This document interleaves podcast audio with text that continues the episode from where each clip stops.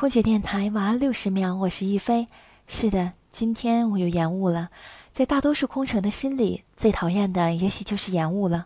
不仅自己不能按时回家，而且还要一遍又一遍地跟旅客解释延误的缘由，究竟什么时候能走。当我正焦急地走向那新暗亮的呼唤铃时，是位 A 座的先生。我探着半个身子，正在跟他交谈，突然感觉一只手在拉我的衬衫。我惊恐万分地回头看了一下，原来是西座的一位老奶奶。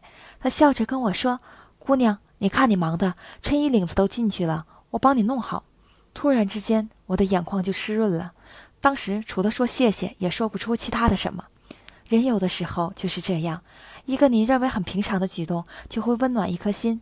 多把善良和温暖带给别人，最后自己也会变得很快乐。我是一飞，我在大连，祝您晚安。